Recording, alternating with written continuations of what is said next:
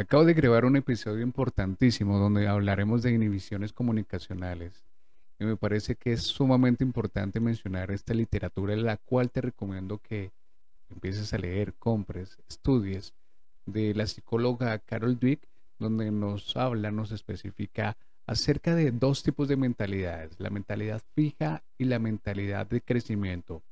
Esta autora tiene varios libros, en este caso o en estos momentos estoy leyendo Mindset, la actitud del éxito. Y quiero leer textualmente el siguiente párrafo que va muy acorde con el capítulo que acabo de grabar. Estimada profesora Dweck, siempre he tenido problemas con mi confianza. Mis entrenadores siempre me piden que crea en mí al 100%. Me han dicho que no deje que ninguna duda entre en mi mente y que piense que soy mejor que todos los demás. No podía hacerlo porque siempre soy muy consciente de mis defectos y de los errores que cometo en cada competición. Entonces leí su trabajo y la importancia que tiene concentrarse en aprender y mejorar. Mis defectos son factores sobre los que puedo trabajar. Ahora no me parecen tan importantes los errores. Quería escribirle esta carta por haberme enseñado a tener confianza en mí misma. Atentamente, Mary Williams. Y te recomiendo dos cosas. Escucha el siguiente episodio y por favor empieza a leer esta literatura, este libro acerca de las dos mentalidades. Hola, estés donde estés y a la hora que me estés escuchando, estos Kaizenear del Kaizen de la filosofía japonesa de la mejora y constante continua y Kaizenear que se utiliza como un verbo del aprendizaje constante y continuo. Reflexiona en este minuto acerca de las siguientes preguntas que te voy a dar. ¿Eras de las personas que cuando llegaba a tu colegio se hacían los puestos de atrás o en el de adelante? ¿Eras de las personas a las que le celebraban su cumpleaños y lo recibías con bastante gratificación o más bien con bastante vergüenza?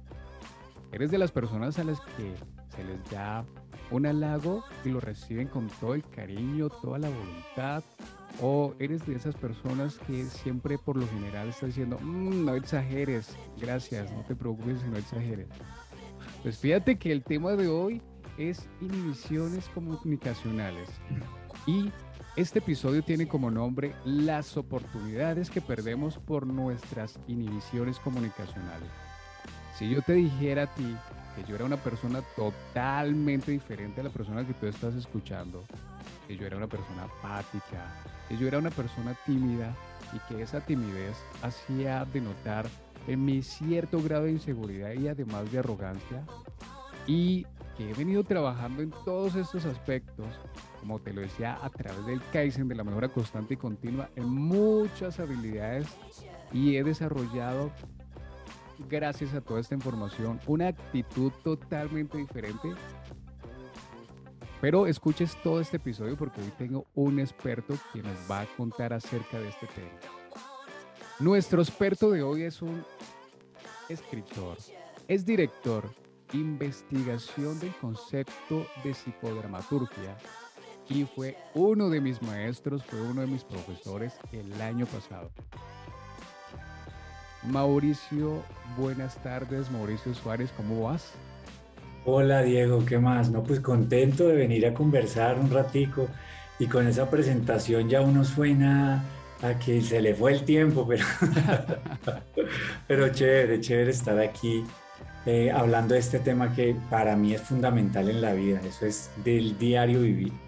Del Mauricio, yo no sabía la importancia hasta que recibí esa formación contigo y dije, wow, hacía yo muchas cosas de manera inconsciente sin saber este concepto de las inhibiciones comunicacionales. Así que bueno, iniciemos primero por comprender qué es este tema de inhibiciones comunicacionales.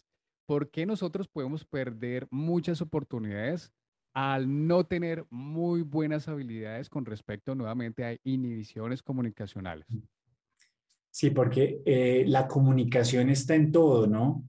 Y, cuando eh, mencionabas tú, Diego, que eh, venía como experto, yo pensaba, la palabra experto, ¿qué significa en, este tema de la inhibición comunicacional?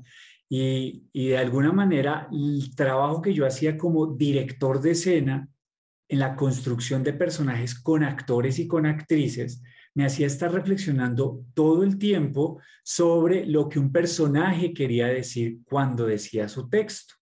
Y eran conversaciones largas con los actores, las actrices, con el productor sobre eso que estaba ocurriendo en la escena. Entonces, claro, hay una habilidad que aparece de poder entender lo que está significando la comunicación en la construcción de la vida, en todo nivel, la vida romántica, la vida profesional, la vida entre los amigos. Allí está nuestra, nuestra posibilidad de comunicarnos.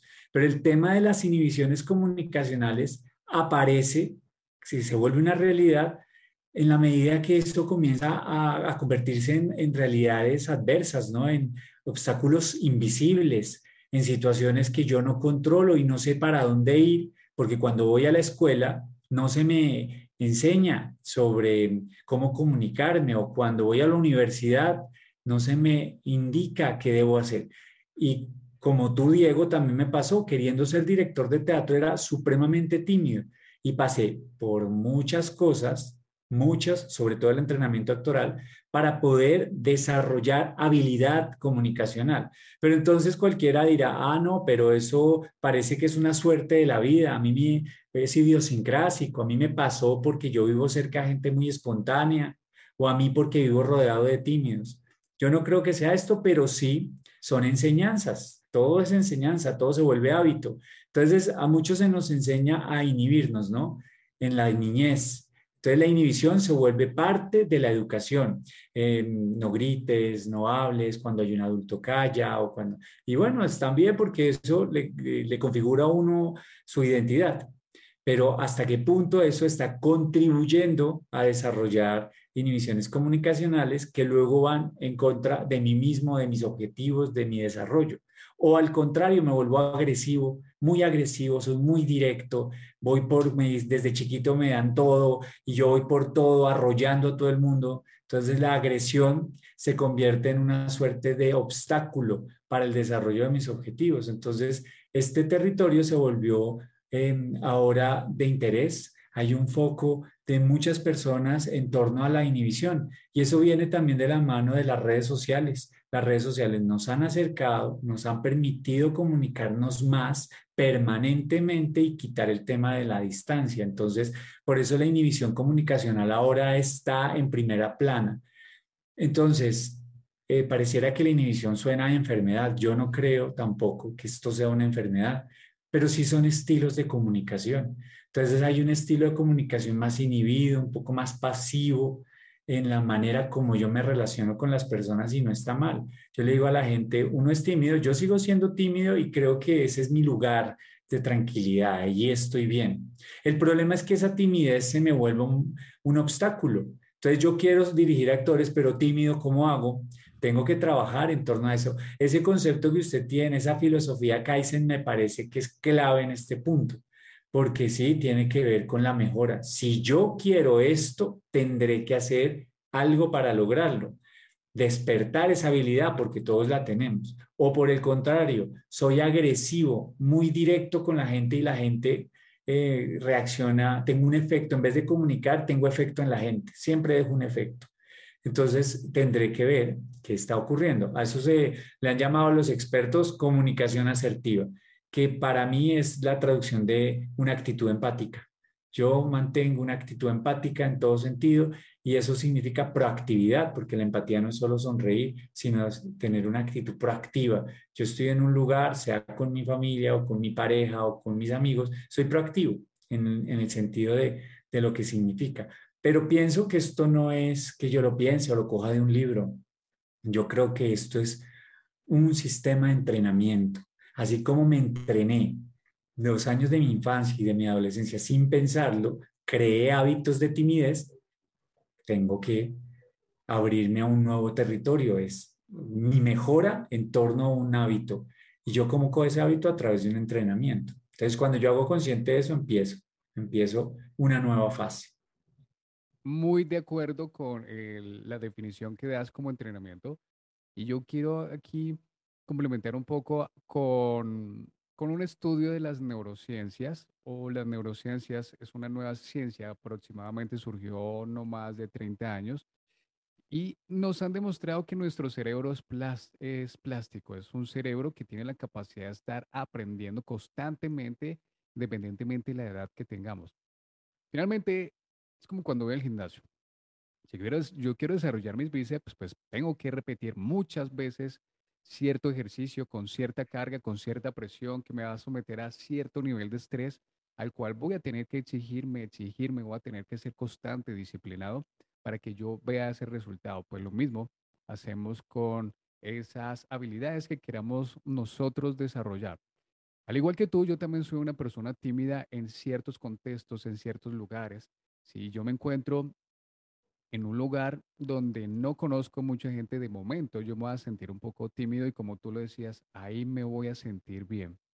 Pero si a lo mejor yo debo generar más empatía, yo llegué a ese punto y veo que a lo mejor yo puedo contribuir en algo, pues debo dejar mi timidez al lado para finalmente aportar, aportar un poco más de valor a la situación en la que esté en ese momento. Mauricio, en estas inhibiciones comunicacionales, ¿qué riesgos tenemos? ¿Qué oportunidades podemos dejar de a un lado? ¿Qué oportunidades podemos dejar atrás?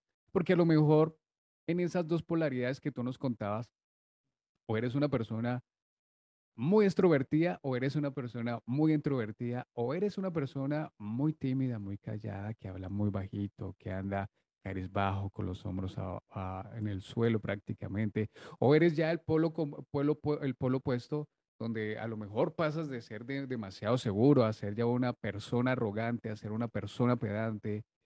¿Qué oportunidades podemos nosotros perder precisamente por estas inhibiciones comunicacionales?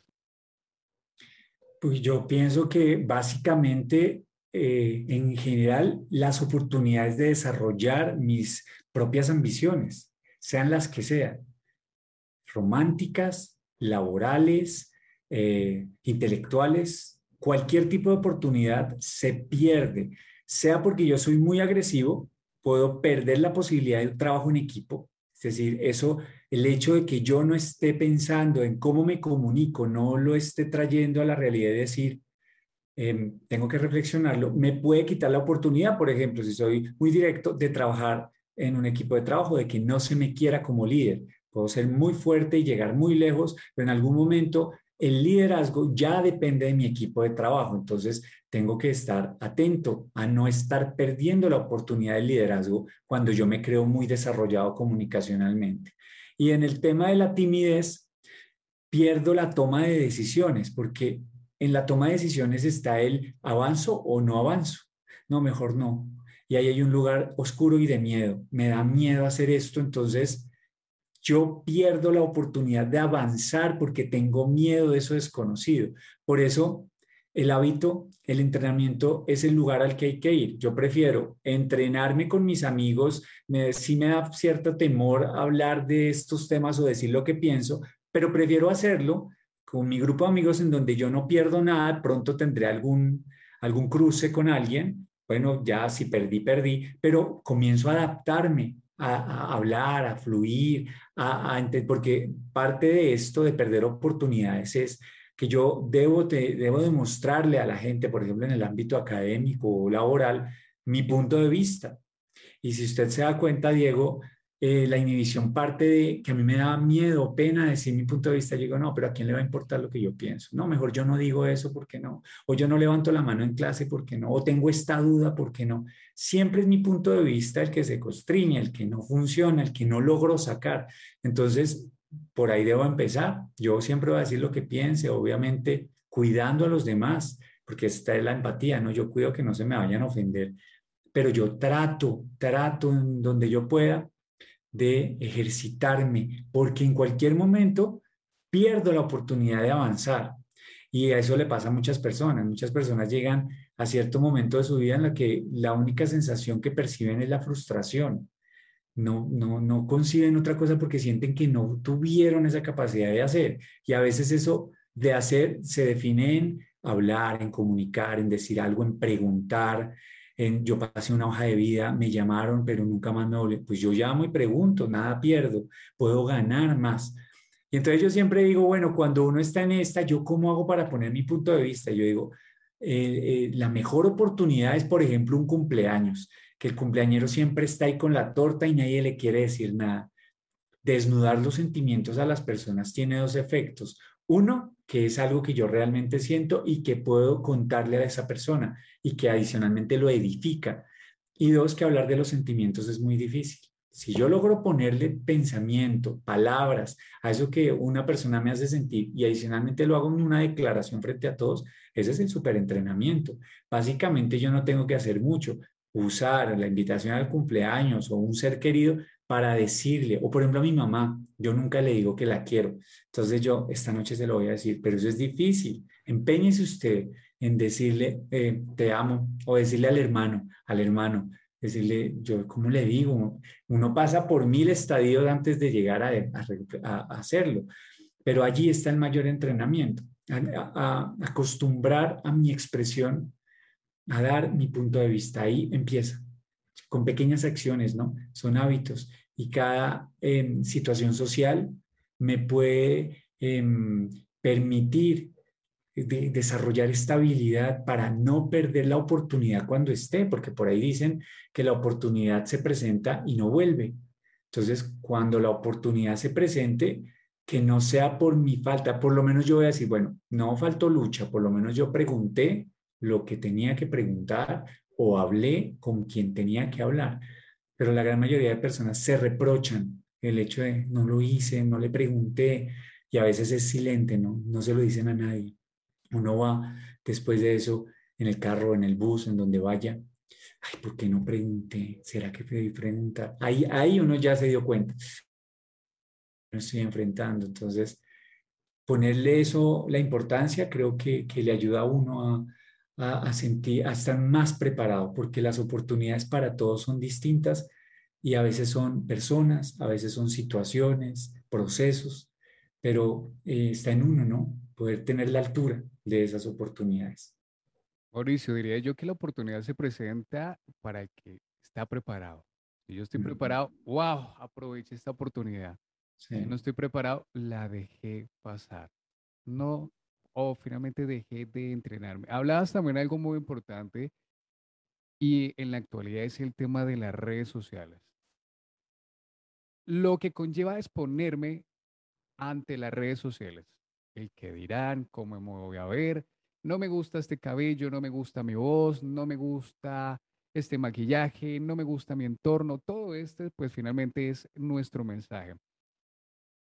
¿Cómo crees que afectaría en, las redes sociales sabiendo que es una gran oportunidad que tenemos para dar a conocer nuestro trabajo, especialmente cuando somos personas que ya hemos preparado, que tenemos conocimiento, que hemos tenido a lo mejor cierto nivel de confianza, pero nos mm, todavía nos sigue quedando un poco. ¿Cómo crees que podría influir a través de las redes sociales el tema de exponernos? ¿Qué opinarías, Mauricio? No, es, pienso que es más que clave, eh, determina la posición, postura o momento de una carrera, porque está permanentemente expuesto y más que comunicar, construye efectos en las personas.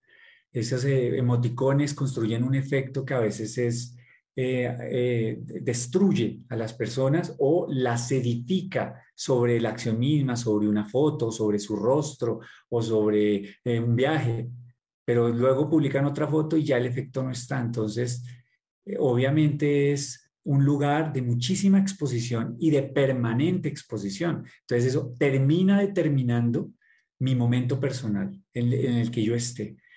Que hay que cuidarse, yo sí creo que hay que cuidarse y sobre todo hay que usarlo como, como lo que es, como una vitrina, como un libro abierto en el que yo escribo, pero que definitivamente es una vitrina, eso no me define. Y eso es muy importante interiorizarlo porque para personas, la gran mayoría de nosotros estamos queriendo encontrar en las eh, redes sociales una oportunidad de algo, nuestra oportunidad la estamos buscando. Entonces, también hay que saber ponerlo en el lugar que es.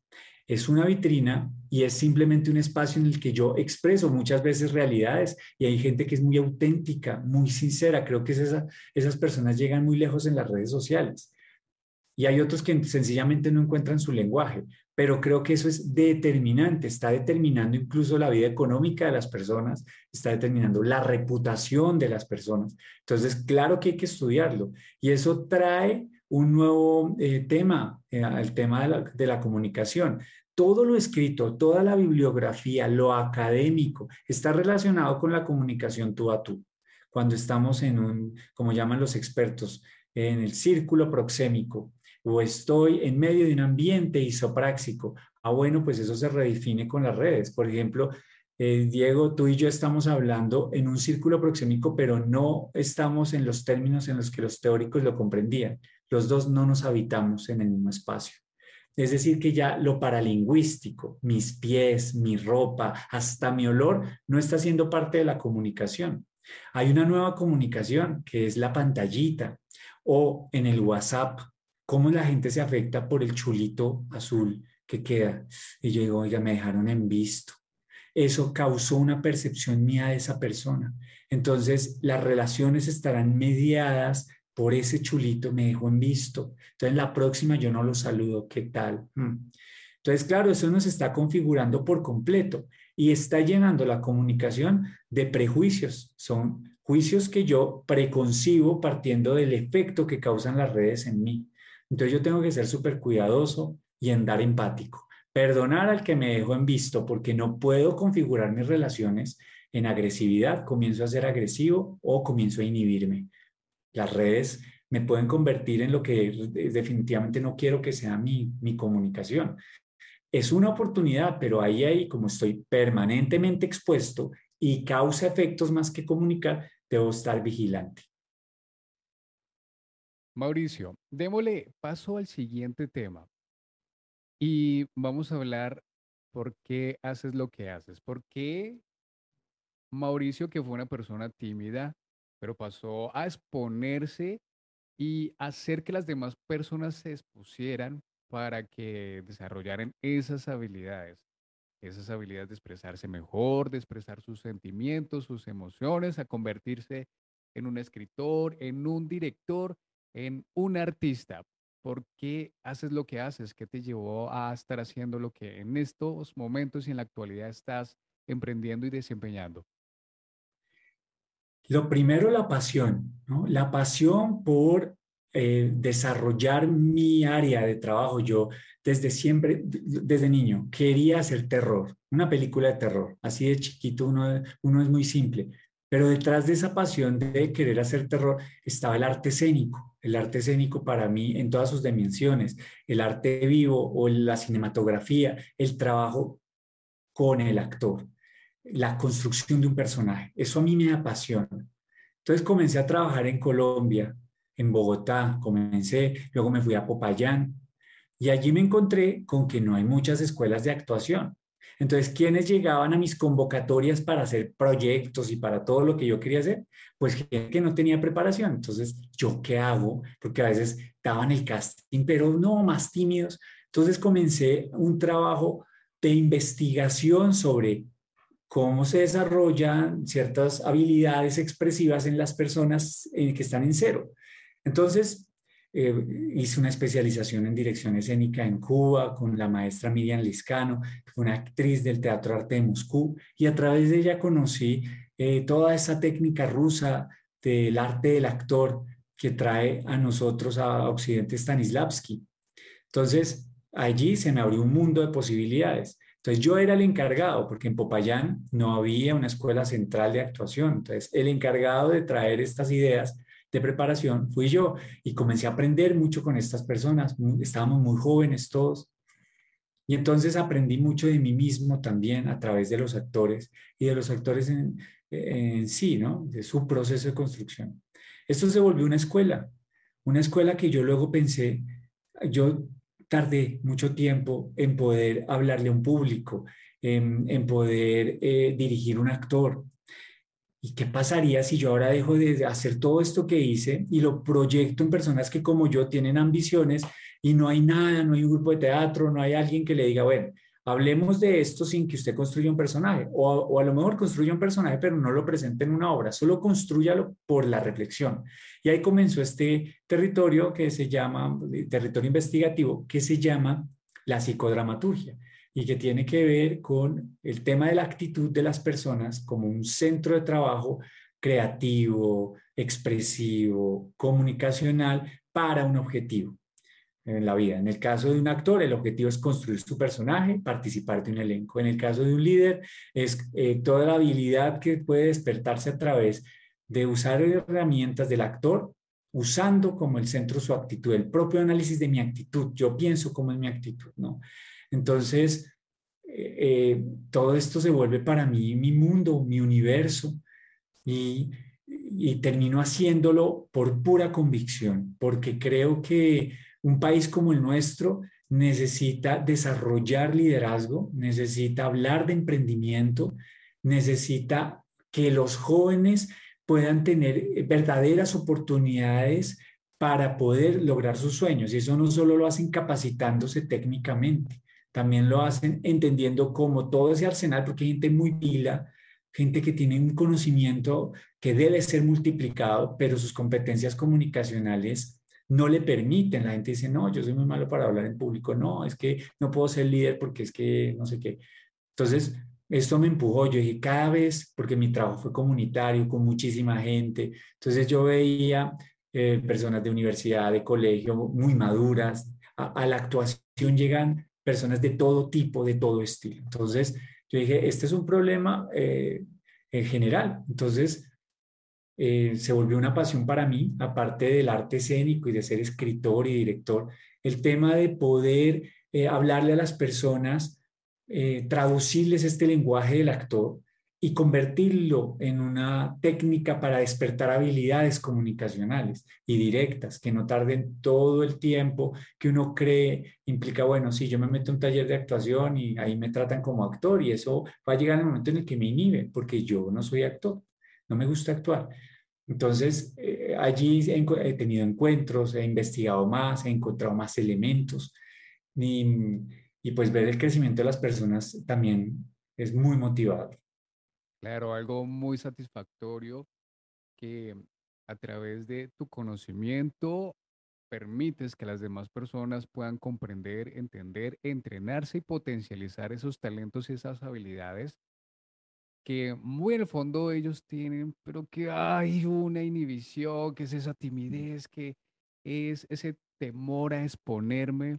Y hablas de algo muy importante y lo comprendí contigo cuando estuve formándome y es que tú vas a seguir siendo influenciado o te vas a convertir en influenciador. Tú vas a seguir siendo seguidor o te vas a convertir en el líder, que al igual que Mauricio, puede mejorar la calidad de vida a través de la expresión de las emociones, de los sentimientos, de talentos y habilidades que puedes hacer, comprender qué tienen las demás personas. Esto nos lleva al siguiente tema, Mauricio, y es hablemos de acto orador y de lo que significa esta idea y de lo que podría significar para las demás personas acto orador. Acto orador es, digamos, en lo que se ha convertido todo este discurso, en, en, donde se ha cernido toda la escuela del actor, de la actriz, y en donde está esta investigación relacionada con, las, con la técnica para despertar habilidades comunicacionales.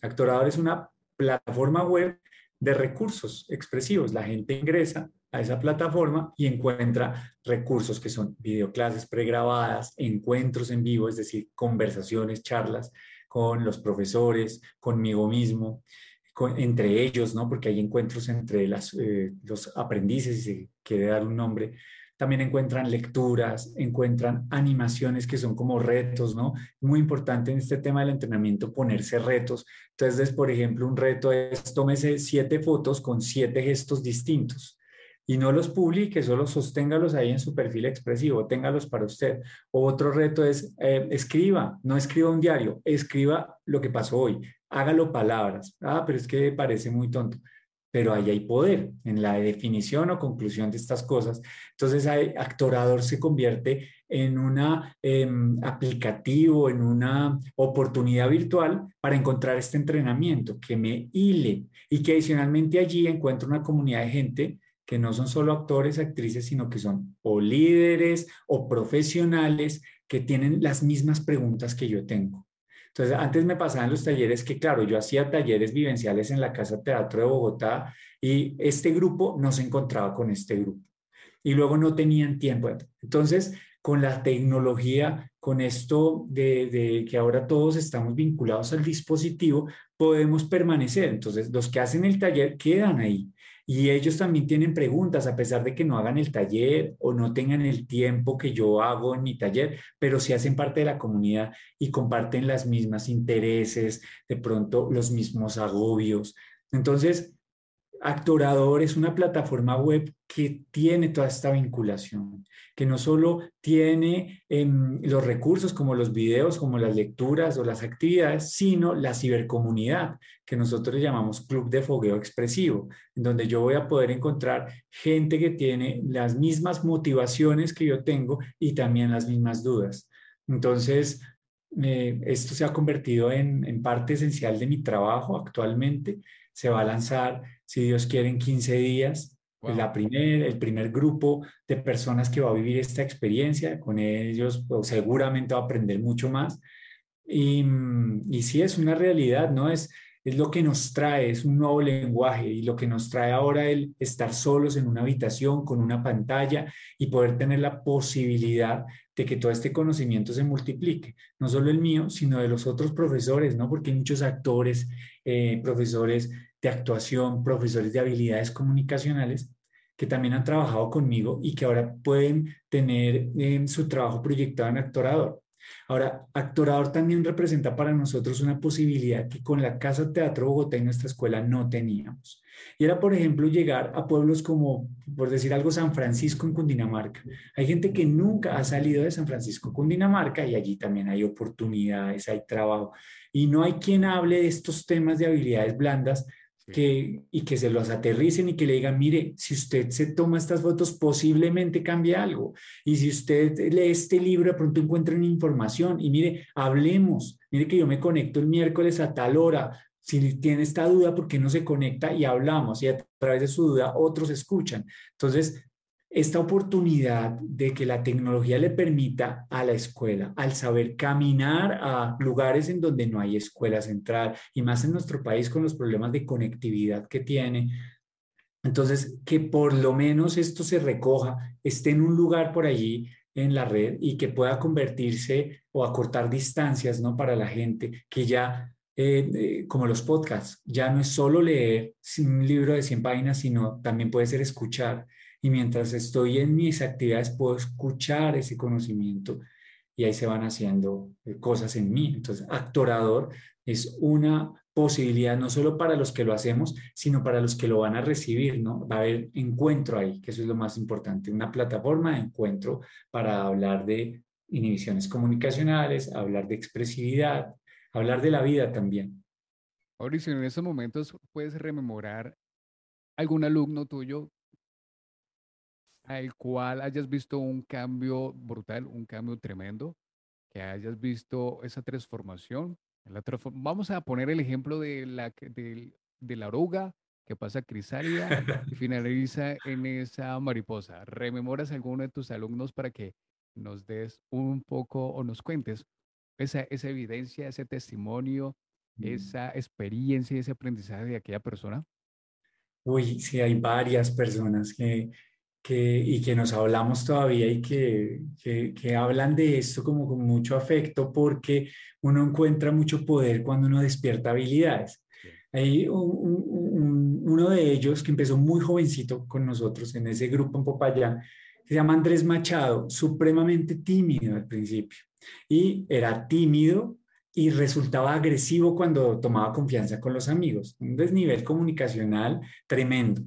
Y ahora eh, él se fue a Estados Unidos, estudió en Oxford, allí ganó una beca a través de monólogos, pero él no quería ser actor, pero él se ganó la beca para estudiar ciencia política eh, con un concurso de monólogos en Estados Unidos y ahorita está regresando al país eh, con, con, esta idea de, de, renovar la política y de, yo espero que próximamente escuchen de él, se llama Andrés Machado y él tiene un trabajo también de, de influencia alrededor de lo que está ocurriendo en nuestro país y de las posibilidades de cómo leer el entorno político. Él está como tratando de traducir lo que ocurre políticamente en nuestro país y si hay alguna mejora, si hay alguna posibilidad de mejora. Entonces creo que él es un perfil de éxito. Otro es Juan Carlos Martínez, que mm, también no fue actor, sino se volvió líder de bilingüismo en el país. Él fue parte, fue director de esos eh, campamentos de bilingüismo para eh, colegios públicos en la época en la que, eso fue como tres años, cuatro años,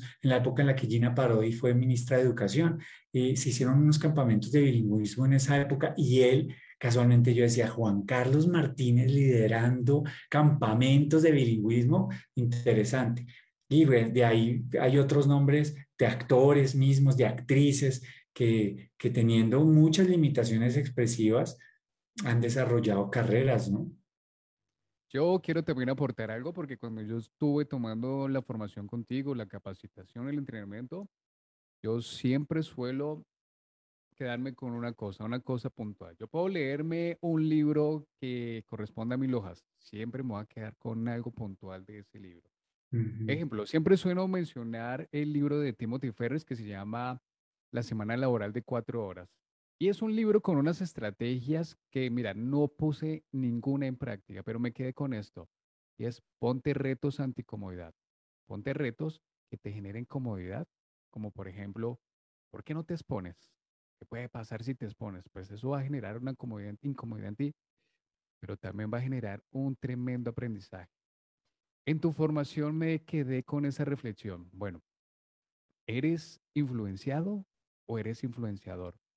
Claro, eso me permitió empoderarme mucho más, Mauricio, tomar la palabra, desarrollar y formarme mucho más en habilidades de oratoria, en habilidades de liderazgo y empezar a compartir esta información que a alguien muy probablemente le va a servir. Ahora, Mauricio, imagínate que yo ya estoy muy preparado, que yo pienso que esto, que, que todo lo que sé, pues ya no necesito aprender más. ¿Para quién iría tu formación? ¿Para qué tipo de personas va o se dirige la capacitación que tú brindas? ¿A quién va específicamente? Pienso que va eh, está dirigido específicamente para las personas que han descubierto que hay un obstáculo, que sienten que no pueden avanzar, para personas que creen que la timidez es un problema, o para aquellas personas interesadas en liderar procesos, en avanzar, y específicamente para los actores y las actrices. Entonces, imagínense la cantidad de personas que podrían estar inmersas en ese camino, pero también cuántas no lo saben. Entonces, ¿cómo llegar a ello? Gracias a eh, eh, las actividades o lo que usted hace, Diego. La gente tiene la posibilidad de reflexionar sobre, oiga, si yo no lo había pensado, es que la gran mayoría de personas dice, yo la verdad no me había puesto a pensar en que eso podía ser el causante, por ejemplo, de que yo lleve 20 años en mi trabajo y vea pasar mil líderes y a mí no me vean como líder. Y yo conozco todo el desarrollo de la empresa, conozco todo al equipo, pero no me ven como líder, no, no me ven con esa actitud de líder. Entonces, ah, bueno, cuando uno escucha personas que ya están hablando en estos términos, dice, bueno, me lo pregunto, ¿será que hay algo en mi expresión que está causando que esa oportunidad no sea para mí? Voy a tener que ir por ella. Pero entonces, la expresión de, de ideas, la expresión de emociones configura no solo mi futuro romántico, ¿no? Ni mi futuro familiar, configura mi futuro laboral, académico, profesional, como emprendedor.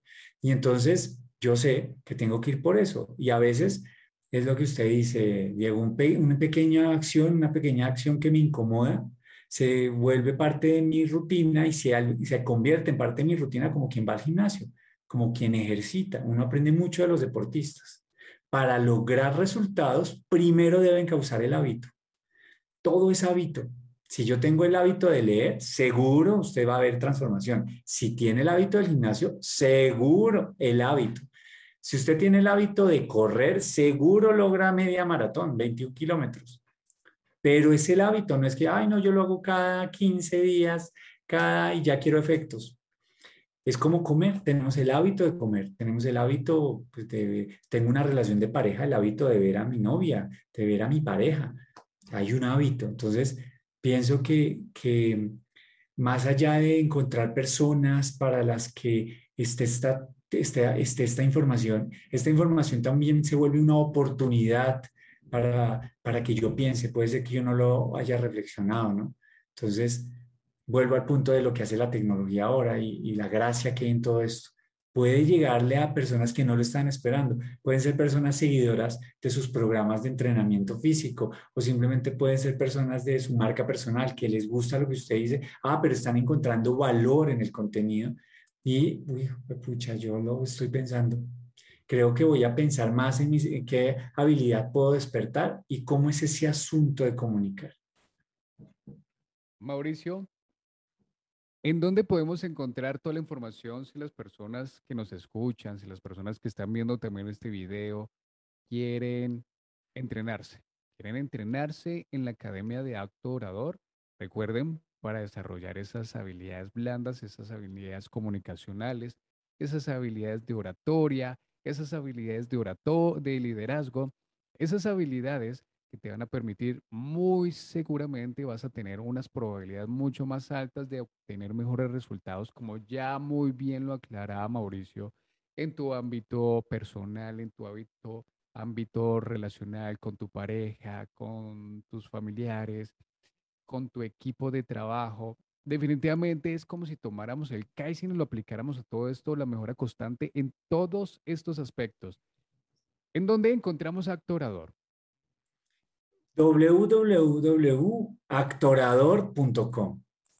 Actorador, acuérdense, actor, orador. Lo unen, actorador.com. Ahí encuentran todo esto, ahí nos encuentran a nosotros, ahí está el WhatsApp del productor que les contesta inmediato.